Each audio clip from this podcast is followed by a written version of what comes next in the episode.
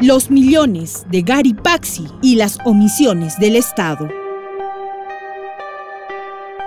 Desde el pasado 22 de julio de este año, inició una pesadilla y lamentos para cientos de personas que confiaron al depositar su dinero en una entidad que no tiene asidero legal ni financiero, bajo la fachada de la empresa inmobiliaria denominada Calec SA, valiéndose de engaños a muchos incautos con la promesa de que cada inversionista ganaría el 10% mensual del monto depositado, llegando así a acumular más de 200 millones de soles, según los primeros indicios de una investigación preparatoria. Esta empresa, liderada por Gary Jonathan Paxi Mamani, de 35 años de edad, ex miembro de la Policía Nacional del Perú, junto a otros integrantes, en su mayoría efectivos policiales en actividad y con el apoyo de su entorno familiar, eran los encargados de captar a los inversionistas, quienes en la mayoría de los casos entregaron los ahorros de su vida. Otros se hicieron de préstamos y algunos hasta vendieron sus propiedades. He invertido mis, 40 mil.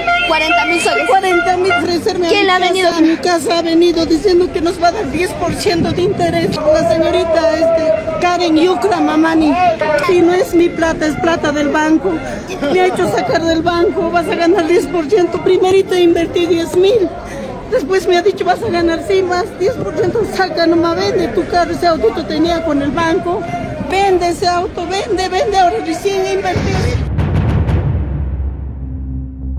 La interrogante es, ¿cómo hizo Paxi Mamani para dar inicio a esta cadena de fuertes sumas de dinero? Onda Azul accedió al registro de inscripción de sociedades anónimas de la constructora e inmobiliaria Calec SA ante la SUNAR, asiento registrado el pasado 31 de agosto del año 2021, registrando 14 actividades comerciales entre inmobiliaria, bienes y servicios, obras viales, obras electromecánicas, ingeniería industrial, entre otros. Su domicilio o centro de operaciones fue consignado en el primer piso del Girón Grau 363 de la ciudad de Puno, además de nombrar a un directorio de accionistas por un periodo de dos años, siendo elegido presidente Gary Jonathan Paxi Mamani, directores Yuske Almendra, Gualpa Mamani y Consuelo Paola Mamani López, pues esta empresa iniciaba con un capital social de 1.220.000 soles, representado en 12.200 acciones, con un valor nominal de 100 soles cada una. Cada una. Paralelamente, Paxi Mamani, en el año 2021, inició los trámites de inspección técnica y licencia de funcionamiento como una casa de cambio de moneda extranjera ante la Municipalidad Provincial de Puno, entidad que en un corto plazo entregó la autorización para operar sin que se desarrolle posteriormente el proceso de fiscalización, es decir, si realmente el local era una casa de cambio. En su respuesta, la subgerente de actividades económicas de la municipalidad, la señora Nilda Judith Churaira, sostiene lo siguiente. Nosotros hacemos fiscalización, pero mire, imagínese si se hiciera de cada establecimiento que se expide la licencia, en todo Puno se expide la licencia. En este caso se ha expedido como una casa de cambio. Entonces, ¿qué ha hecho la municipalidad para el caso de su licencia? ¿Se ha verificado algo o está como tal? Tal como está. Tal como. No ha variado. El- No hubo ninguna fiscalización tampoco luego. Nosotros no hemos fiscalizado.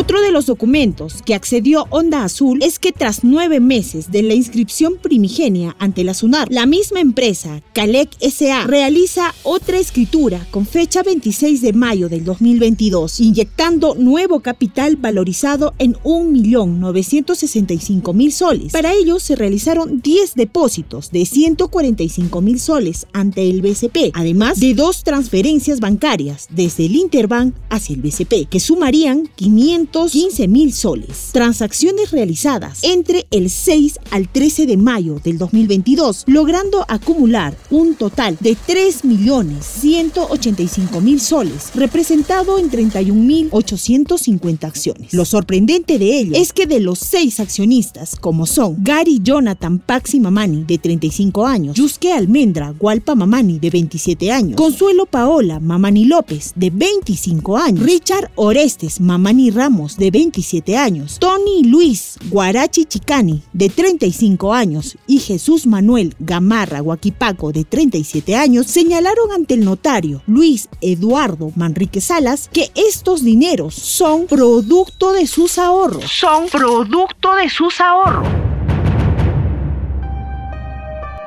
Al respecto, el especialista en tributación Juan Cairo sostiene que el oficial de cumplimiento de estas entidades bancarias ni las notarías levantaron las alertas ante la unidad de inteligencia financiera de la SBS para determinar la procedencia de dicho dinero. Una empresa que inicialmente invierte 1.200.000 soles, posteriormente hay un incremento que superan los 3 millones, evidentemente eh, existe las alertas porque las entidades financieras tienen un oficial de cumplimiento los notarios también tienen un oficial de cumplimiento. Estas personas cuando evidencian o ven un acto de una operación sospechosa, que quiere decir de que la persona que deposita los dineros o hace transferencias, operaciones por operaciones donde presumiblemente no puedan ellos sustentar de dónde provienen estos dineros, se activa una alerta a través de los oficiales de cumplimiento y ellos informan a la unidad de inteligencia financiera para que le hagan un seguimiento a estos depósitos. Entonces, por lo tanto, la UIF tendría que haber denunciado al Ministerio Público para que se haga una investigación si estos fondos son lícitos o no.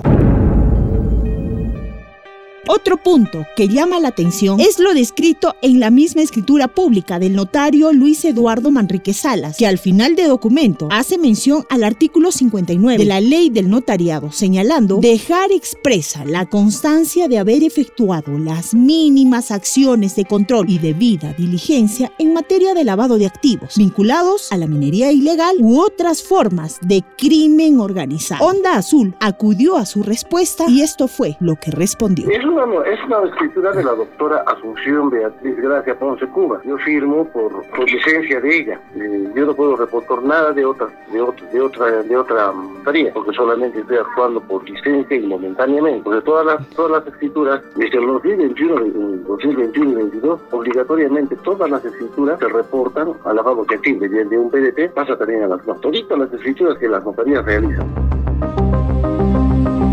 Si esta situación era tan evidente, dado que cada fin de mes esta actividad ilícita concentraba a un buen número de personas en pleno centro de la ciudad de Puno, ¿qué pasó con los filtros del Estado para no evidenciar ni darse cuenta que se trataría de un delito financiero, ¿qué instituciones tienen responsabilidad en esta situación? Mediante acceso a la información pública solicitada en septiembre del 2022, Onda Azul obtuvo respuesta de la Superintendencia de Banca y Seguros SBS a través del Departamento de Asuntos Contenciosos de este organismo, señalando no tener ninguna información sobre denuncias o procesos penales. Sin embargo, líneas más abajo refiere que vía correo electrónico recibieron una denuncia contra Gary Jonathan Paxi Mamani y que tratándose de esta denuncia, el trámite del caso se volvería confidencial.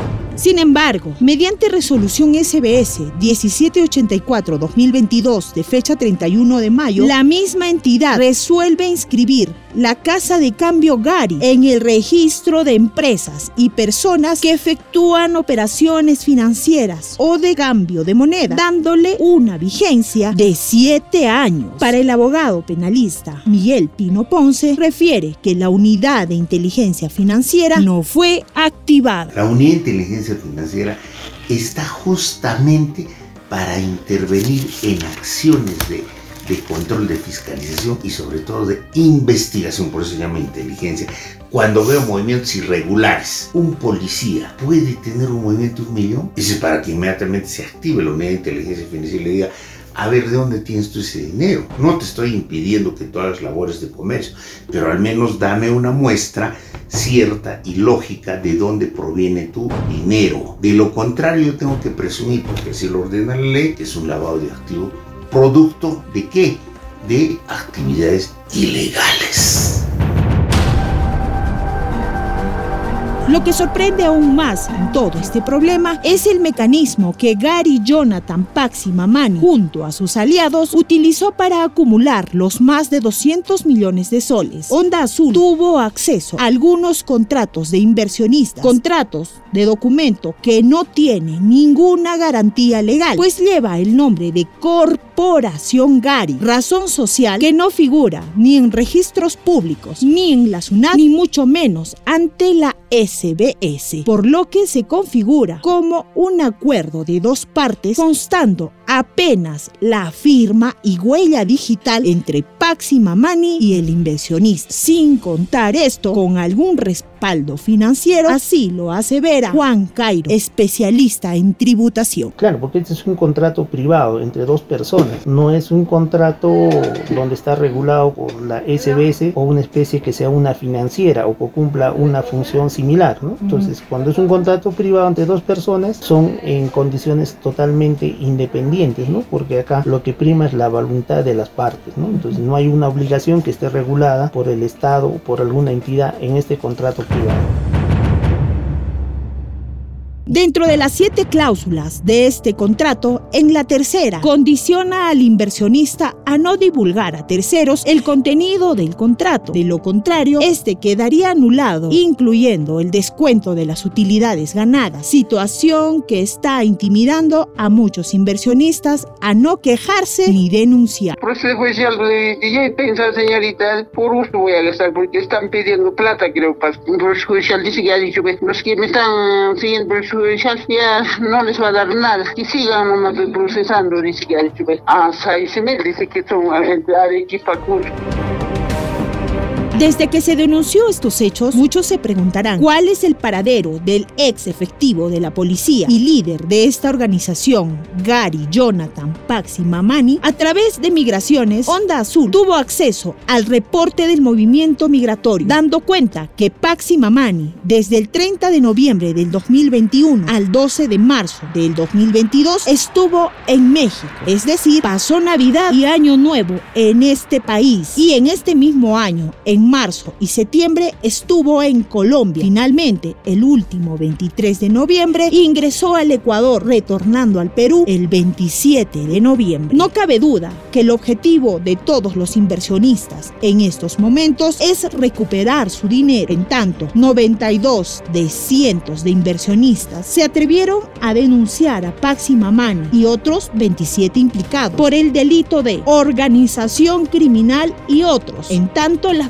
Fiscalía Provincial Corporativa contra la Criminalidad Organizada de Puno, a cargo del fiscal Julio César Mamani Chura, dispuso declarar compleja la investigación por un plazo de ocho meses. Declarar compleja la investigación por un plazo de ocho meses.